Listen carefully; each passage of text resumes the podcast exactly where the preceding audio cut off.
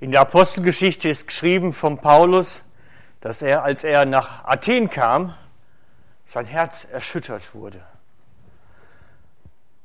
Durch das, was er dort sah. Und so ähnlich fühlte ich mich heute Morgen ein wenig auf der Herfahrt auch.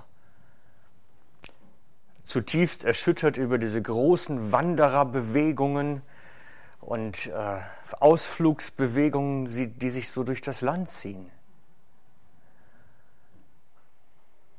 Und ich habe innegehalten einen Moment für mich und mir gesagt, nein, ich werde jetzt nicht zum Ankläger. Wie sollen Sie denn wissen? Was schreibt der Römerbrief dazu? Wie sollen Sie aber an den glauben, von dem Sie nichts gehört haben?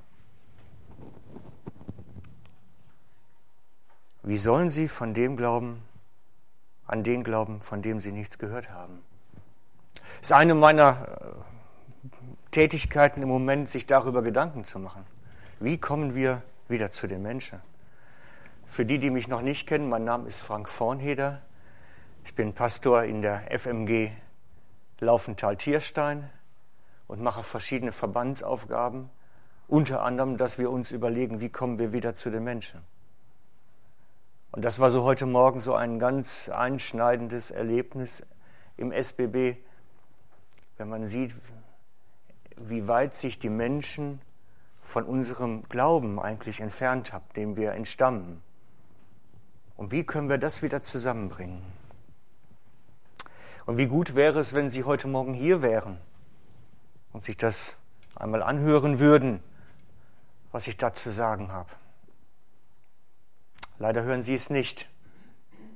Aber für euch ist es. Ich habe einen, ich möchte beginnen mit einem Bericht mit einem authentischen Bericht, also kein Märli, keine Geschichte, wirklich eine authentische Geschichte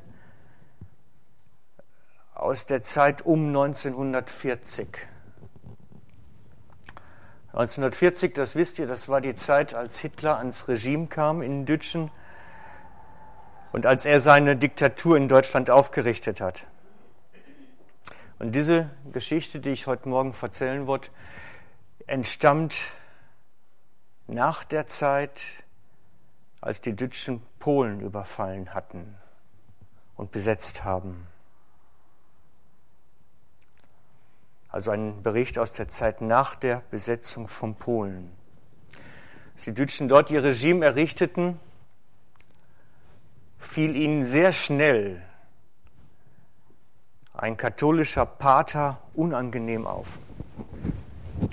Ich habe mal ein Bild mitgebracht von ihm. Genau. Kann man es sehen von hinten? Gut. Den Herrn möchte ich euch vorstellen heute Morgen. Es handelt sich um Pater Maximilian Kolbe.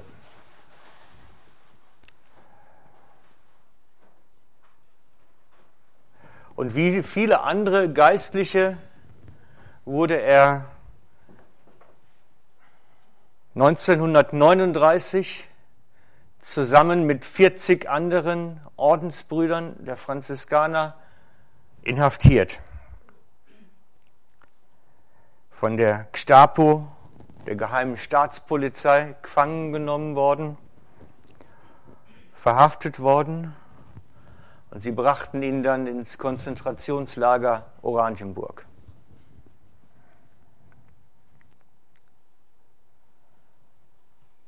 Aber sie setzten ihn dann aber wieder auf freien Fuß etwas später. Ich habe nicht herausfinden können, warum. Am 14. Februar 41, also ein Jahr, drei Monate später, wurde er erneut gefangen genommen worden. Der Hauptgrund war, dass er in Dniepo Karlov 2300 Juden versteckte. Sie versteckte zusammen mit griechisch-katholischen Flüchtlingen, zusammen mit Ukrainern und Polen. Er versteckte Menschen vor den Nazis. Und sie brachten ihn dann zuerst ins Warschauer Zentralgefängnis und im Mai desselben Jahres dann ins Konzentrationslager Auschwitz. In diesem wirkte Pater Kolbe weiter als Priester, Seelsorger, Prediger. Er lebte seine Berufung, lebte seine Berufung, indem er dem Menschen dort Gottes Wort brachte, Trost spendete, selbst in der Umgebung, selbst in der Umgebung noch als Prediger und Priester tätig zu sein.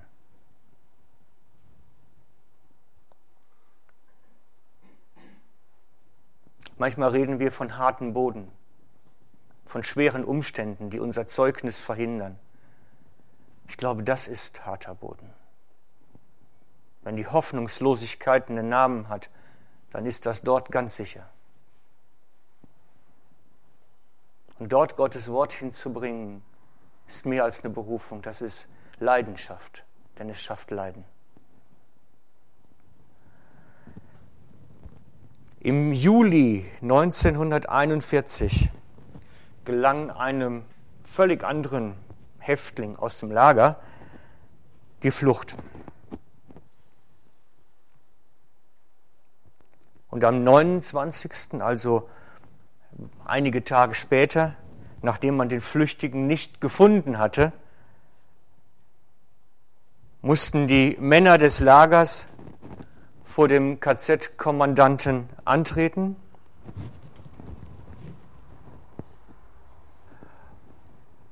Und es wurden zehn Männer ausgewählt, die als Vergeltungsmaßnahme hingerichtet werden sollten.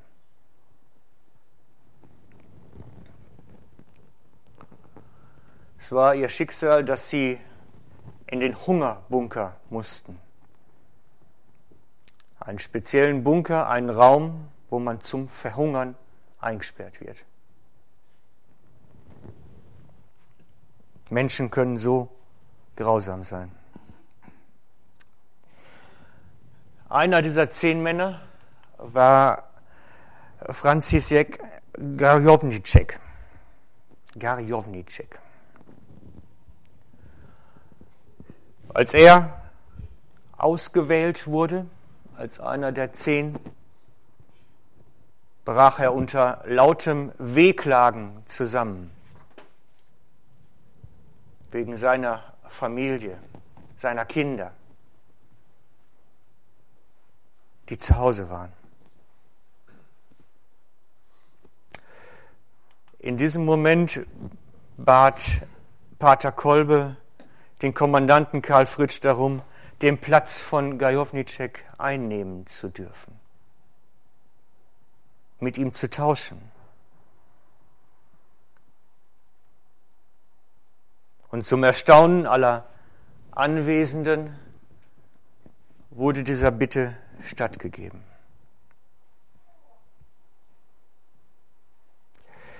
Pater Kolbe wurde dann am 31. Juli in den berüchtigten Hungerbunker gesperrt.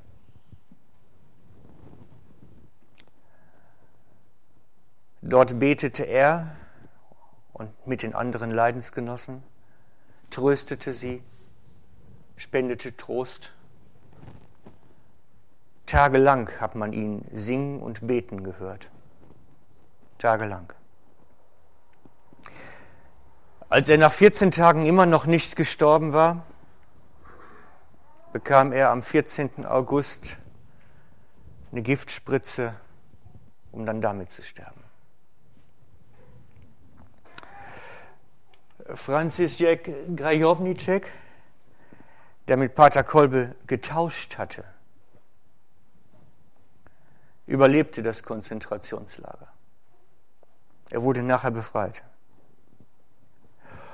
und widmete den weiteren Verlauf seines Lebens den Menschen zu erzählen, was Pater Kolbe für ihn getan hatte.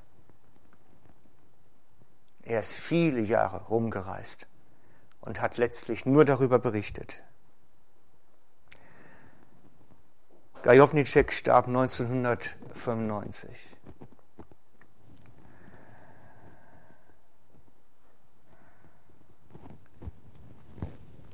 Seine erschütternde Geschichte eines frommen Mannes. Eines frommen Mannes, der bereit war, den Platz einzunehmen von jemand anders. Ich weiß nicht, ob ich das gekonnt hätte. Die Frage ist hypothetisch. Die kann man sich nur hypothetisch selber stellen. Ich weiß nicht, ob wir dazu in der Lage sind, wie wir in solch einer Situation reagieren würden. Aber würde es sich nicht Jesus von uns wünschen, dass wir ebenfalls so reagieren? Im 1. Johannes 3:16 heißt es, daran, Freunde, daran haben wir die Liebe erkannt, dass er, Jesus also, sein Leben für uns hingegeben hat. Auch wir es schuldig sind für die Brüder. Auch wir es schuldig sind für die Brüder. Freunde, ich glaube, Jesus hätte sich das von uns auch gewünscht.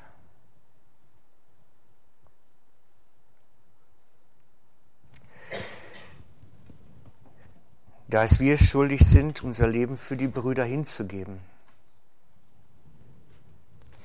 Jesus hat uns ewiges Leben geschenkt. Ein Leben, das nach dem Fleisch ist, nachdem wir im Fleisch sind. Ein Leben, das für die Ewigkeit zählt. Wäre es da nicht unsere Verantwortung, unser Leben einzusetzen für die, die das vielleicht noch nicht haben? Damit Gottes Licht auch zu ihnen kommt und sie auch ebenfalls ewiges Leben bekommen? Pater Kolber hat sein Leben investiert, um 2400 Juden, Polen, Ukrainer irgendwo zu retten. Er hatte sie versteckt in seinem Kloster. Er ist volles Risiko gegangen. Er wusste genau, was für ein Risiko das ist, was er da macht. Er hat sein Leben riskiert, um das anderer zu retten.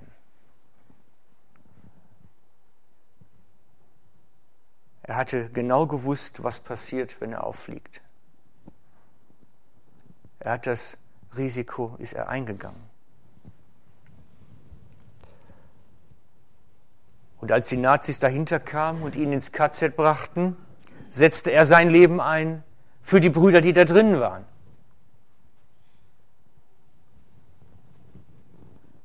Er war Franziskaner, er hatte nichts. Kein Besitz, kein Eigentum. Franziskaner haben das Gelübde der Armut. Aber das, was er hatte, war sein Leben. Und das setzte er in aller Konsequenz ein. Und er starb dafür nachher. Denn so wie geschrieben steht, daran haben wir die Liebe erkannt, dass er sein Leben für uns hingegeben hat. Auch wir es schuldig, auch wir sind es schuldig, für die Brüder das Leben hinzugeben.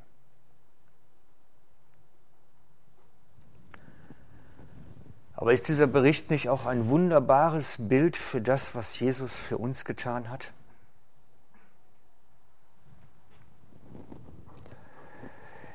Er schenkte uns das Leben. Und zwar nicht nur das Leben hier, sondern ein Leben, was darüber hinausreicht, was in die Ewigkeit hineinreicht. Wir müssen das Totenreich nicht sehen. Es bleibt uns erspart. Sein Tod wirkt Befreiung. Jetzt, hier und in Ewigkeit. Und jeder, der den Namen des Herrn anruft, wird errettet werden. Jeder, der den Namen Jesu anrufen wird, wird errettet werden. Das ist seine Zusage. Jeder, keine Einschränkung. keine Vorbehalte. Dieser Satz, Herr, ich möchte, dass du diese meine Todesstrafe übernimmst. Tauschst du mit mir? Tauschst du mit mir? Denn eigentlich müsste ich jetzt sterben für meine Sünde. Tauschst du mit mir, Herr? Und er wird diesen Ruf hören. Er wird uns ins ewige Leben erretten.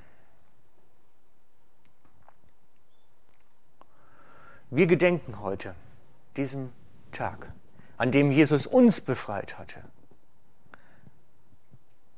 Wir gedenken heute dem, der letztlich für uns den Tod auf sich genommen hat, den wir verdient hätten,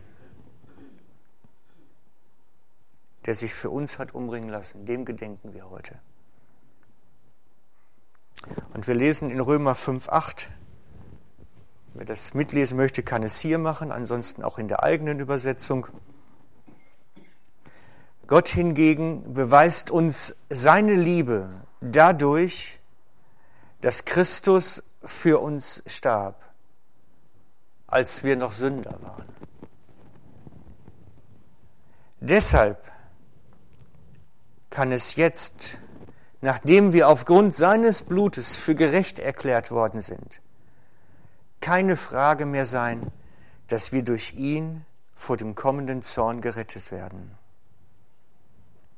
Wir sind ja mit Gott durch den Tod seines Sohnes versöhnt worden, als wir noch seine Feinde waren.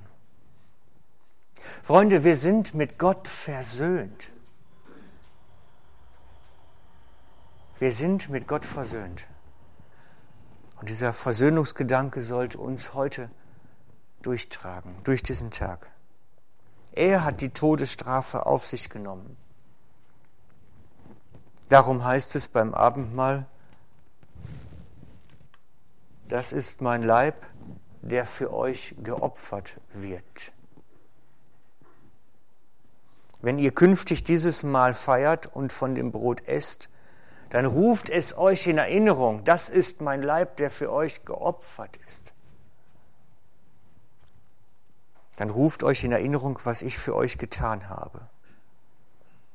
Nachdem sie gegessen hatten, nahm er den Becher, dankte Gott auch dafür und sagte, dieser Becher ist der neue Bund, besiegelt in meinem Blut. Wenn ihr künftig aus diesem Becher trinkt, dann ruft euch jedes Mal Erinnerung, was ich für euch getan habe. Und das wollen wir heute machen. Wir wollen mit dem Abendmahl uns in Gedächtnis rufen, dass Jesus seinen Körper geopfert hat, um uns zu befreien. Darf ich euch bitten? Nee, lass. Gut, okay.